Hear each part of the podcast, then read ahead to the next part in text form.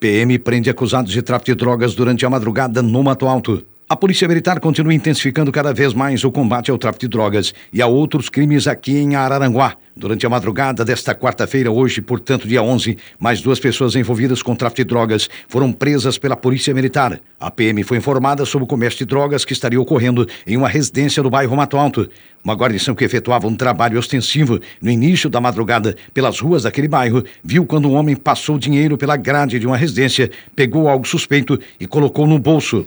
Os policiais militares fizeram abordagem no suposto usuário de drogas e encontraram com ele uma pequena quantidade de crack. Diante da situação de flagrância, os policiais militares solicitaram então o apoio de outras guarnições e entraram no imóvel suspeito. No interior da casa foram localizadas algumas pedras de crack sendo preparadas para venda e uma porção de cocaína. Após a prisão, o homem de 32 e a mulher de 34 anos foram conduzidos até a central de polícia, onde foram autuados em flagrante pelo delegado Flávio Gorda.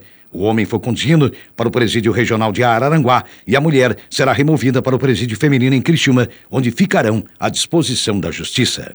Motociclista sofre múltiplas fraturas após colisão com automóvel no Mato Alto. O Corpo de Bombeiros de Araranguá atendeu uma ocorrência de acidente de trânsito na noite desta terça-feira, dia 10, em Araranguá. A guarnição foi acionada por volta de 19 horas após uma colisão envolvendo um automóvel e uma moto na Alameda Cindino Moraes de Sá, no bairro Mato Alto, antigo traçado da BR-101. Quando os socorristas chegaram no local do acidente, encontraram a vítima, um jovem de 19 anos deitado em via pública, sem o capacete, consciente e orientado, porém com múltiplas fraturas na perna direita. Após ser imobilizado e receber os primeiros socorros, o condutor da moto foi conduzido então ao pronto-socorro do Hospital Regional de Araranguá. Aluno armado com canivete ameaça de morte outros colegas em escola do município de Braço do Norte. Uma guarnição do 35º Batalhão da Polícia Militar em Braço do Norte, estava incumbida da ronda escolar, foi interceptada pelo diretor de uma unidade de ensino. Assustado, o homem contou que um dos alunos ameaçou matar outros dois estudantes na saída do turno da tarde no seu colégio. Conforme o relato do diretor, o jovem diz que iria abrir a barriga dos colegas na frente da escola. Ainda segundo o docente, esse mesmo estudante havia sido suspenso no período da manhã, pois foi para a escola armado com canivete.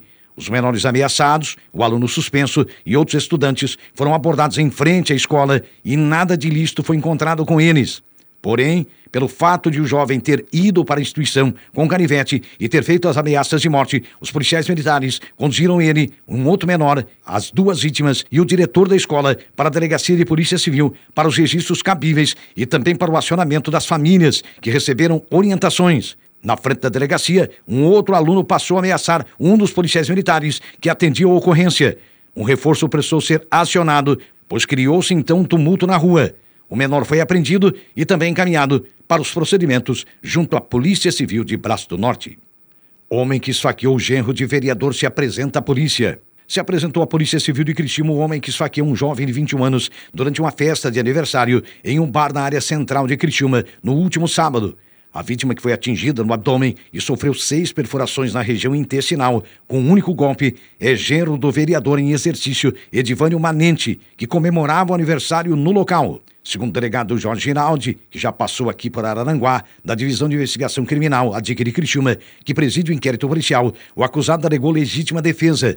Ele afirmou que passava de automóvel pelo local quando avistou o casal discutindo, que foi agredido na ocasião e pegou o canivete que estava no porta-malas do veículo para se defender e que não tinha intenção de matar o homem.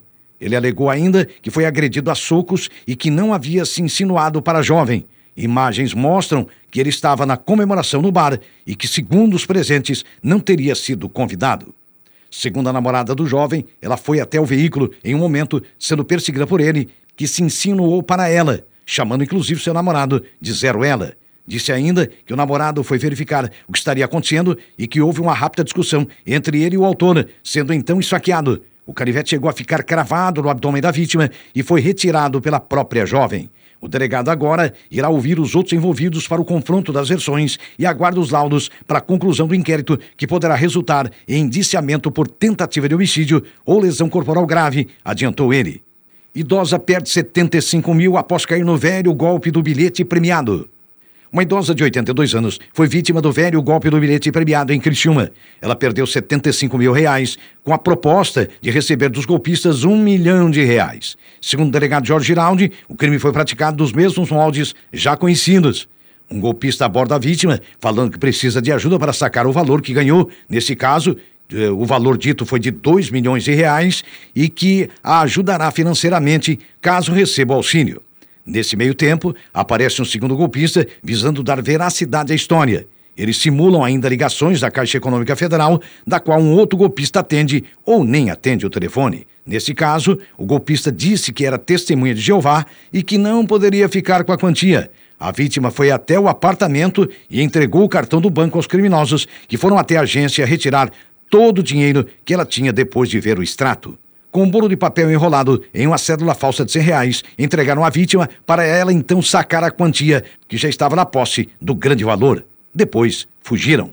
No golpe do bilhete premiado, que é muito velho, a vítima é induzida a aplicar um golpe no golpista, que se passa por coitadinho, cresce o olho no dito popular e acaba caindo no golpe.